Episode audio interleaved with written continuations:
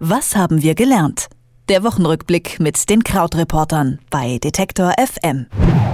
Und täglich grüßt das Trumpeltier. Tatsächlich kommt man sich bei den Nachrichten über US-Präsident Trump manchmal vor, als sei man wie im berühmten Film mit Bill Murray in einer Zeitschleife gefangen. Die ersten 100 Tage seiner Amtszeit geben aber traditionsgemäß dann doch Anlass, sich seine bisherigen Errungenschaften nochmal unter die Lupe zu nehmen. Und nicht nur in den Staaten dreht sich alles um den Präsidenten, auch in Frankreich gibt's gerade kein anderes Thema mehr. Wer wird das Rennen um den Präsidentschaftsposten in knapp einer Woche machen? Der liberale Macron oder die rechtsnationale Le Pen. Und zuletzt begegnet uns heute noch ein Rückzug vom Rückzug. Horst Seehofer nämlich will entgegen früherer Behauptungen Parteivorsitzender und Spitzenkandidat der CSU bleiben. Über den politischen Wochenrückblick spreche ich jetzt mit Christian Fahrenbach von den Krautreportern. Hallo Christian. Hallo. Also Trumps Bilanz nach 100 Tagen fällt ja eher schlecht als recht aus. Klar, dass der Präsident das Ganze als willkürlich abtut. Wie sinnvoll ist denn diese 100-Tage-Grenze eigentlich?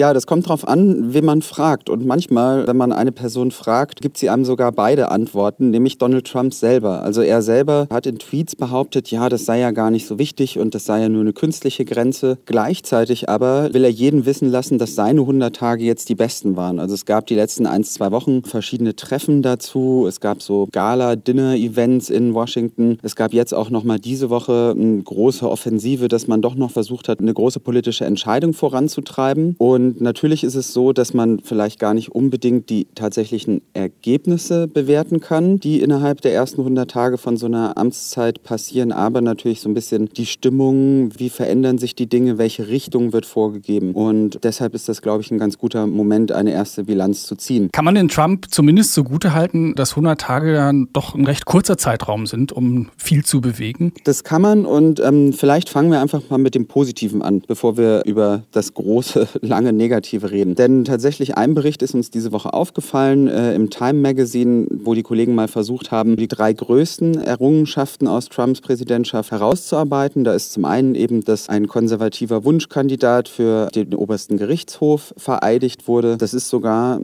etwas größer, als wir das oft in Deutschland denken, weil hier der oberste Gerichtshof eine große Bedeutung hat und eben die Richter dort auch auf Lebenszeit besetzt werden. Das heißt also, Trump hat da was geschaffen, was äh, nicht mehr wieder zurückgedreht werden kann. Und damit ist auch sichergestellt, dass die die Besetzung des Gerichtshofs bei 5 zu 4 für die eher konservativen Kandidaten bleibt. Also das ist schon mal eine Errungenschaft. Dann ist er von diesem Trans-Pazifik-Wirtschaftsabkommen zurückgetreten. Das ist jetzt nicht so groß, weil er einfach nur dafür gesorgt hat, dass es nicht in Kraft tritt. Und die Wirtschaft findet gut, dass er einige Umweltvorschriften, die Obama noch vorgenommen hat, wieder zurückgenommen hat. Ähm, man verspricht sich davon Wirtschaftswachstum, aber natürlich sagen die Gegner, dass das der Umwelt sehr schadet. Wenn wir jetzt die große Liste angucken, was alles nicht passiert, da kann man eigentlich sagen, wir sind ja hier oft um Fassung bemüht bemüht, wenn wir uns unterhalten, aber diese Bilanz fällt eigentlich unterm Strich wirklich mies aus. Also die New York Times hat geschrieben, es waren eigentlich die schlimmsten ersten 100 Tage aller Zeiten. Und wenn wir da uns die Liste anschauen, ist sie riesig lang. Die Gesundheitsreform wurde nicht wie versprochen zurückgedreht. Die Steuerreform, die ist eigentlich so ein Schmierblatt und verdient das Wort Plan gar nicht, wird so niemals kommen. Der Einwanderungsbann, der ganz am Anfang ausgesprochen wurde, hängt in den Gerichten fest, ist gestoppt. Alles, was man über das Personal im Weißen Haus hört, jeder hasst jeden. In der Außenpolitik alles völlig unklar. NATO findet er erst blöd, dann gut. Und dann hängen ja über allem noch diese Ermittlungen zum Thema Russland und wie Russland in der Wahl involviert war. Also ähm, die Liste ist sehr, sehr viel länger und da stehen auch sehr viel gewichtigere Dinge drauf sozusagen. Ja, ich finde zumindest musikalisch ist was Gutes bei rumgekommen. Es gab diesen Protest-Sampler The First 100 Days, wo jeden Tag Künstler irgendwelche Songs veröffentlicht haben, um gegen die Trump-Präsidentschaft zu protestieren. Das würde ich so als Positives herausstellen. Es sind die kleinen Dinge. Es sind die kleinen Dinge, genau. Auch in Frankreich dreht sich alles um den in dem Fall nächsten Präsidenten. Nach der Vorwahl letzten Sonntag stehen nun Emmanuel Macron und Marine Le Pen zur Wahl. Wie unterscheiden sich die beiden denn? Beide Figuren sind ja sehr interessant, weil sie nicht von den beiden Traditionsparteien kommen, also von den Sozialdemokraten und Republikanern. Die Sozialdemokraten heißen in Frankreich Sozialisten. Und Macron ist eben parteilos, Pro-Europäer, 39 Jahre alt, hat so ein bisschen so eine schillernde Vergangenheit, weil er sich in seine ehemalige Lehrerin, ich glaube mit 15 war sie seine Lehrerin, verliebt geliebt hat und sie geheiratet hat und gilt insgesamt als frisch und unverbraucht und auch als nicht Teil des Establishments, was ein bisschen bemerkenswert ist, denn äh, er war Wirtschaftsminister unter François Hollande und früher auch Investmentbanker, also zählt eigentlich schon auch zu einer Elite im Land. Und dann haben wir Marine Le Pen, die ist ja auch schon etwas länger dabei,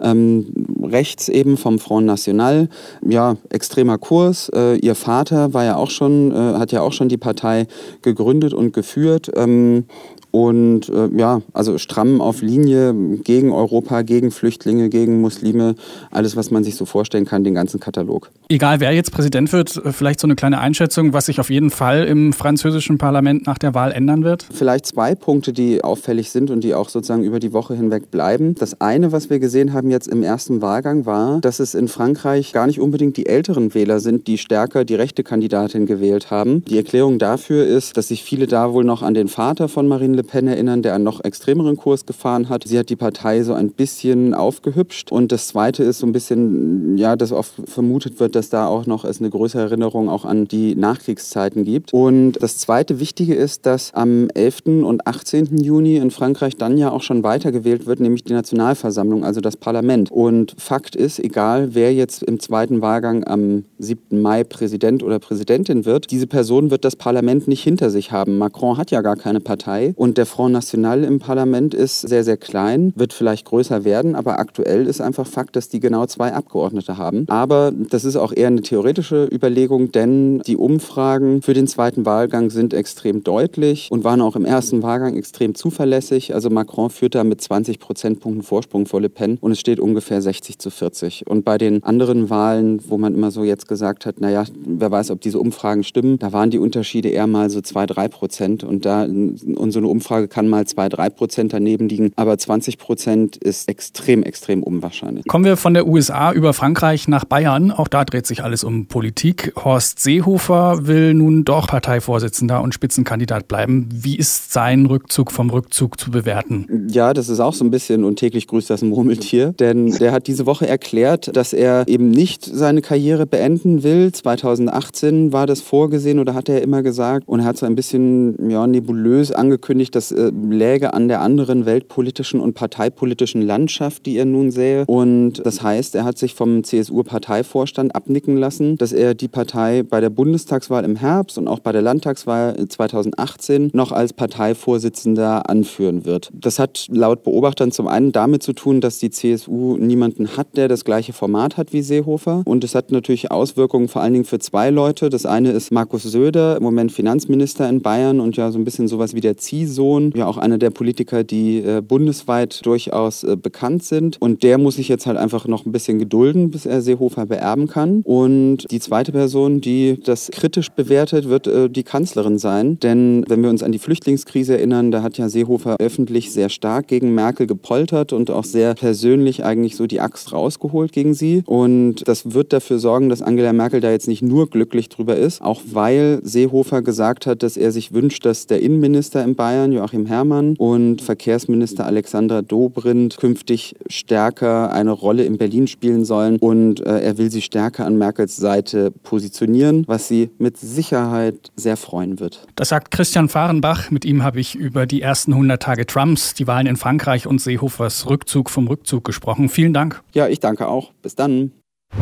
Was haben wir gelernt?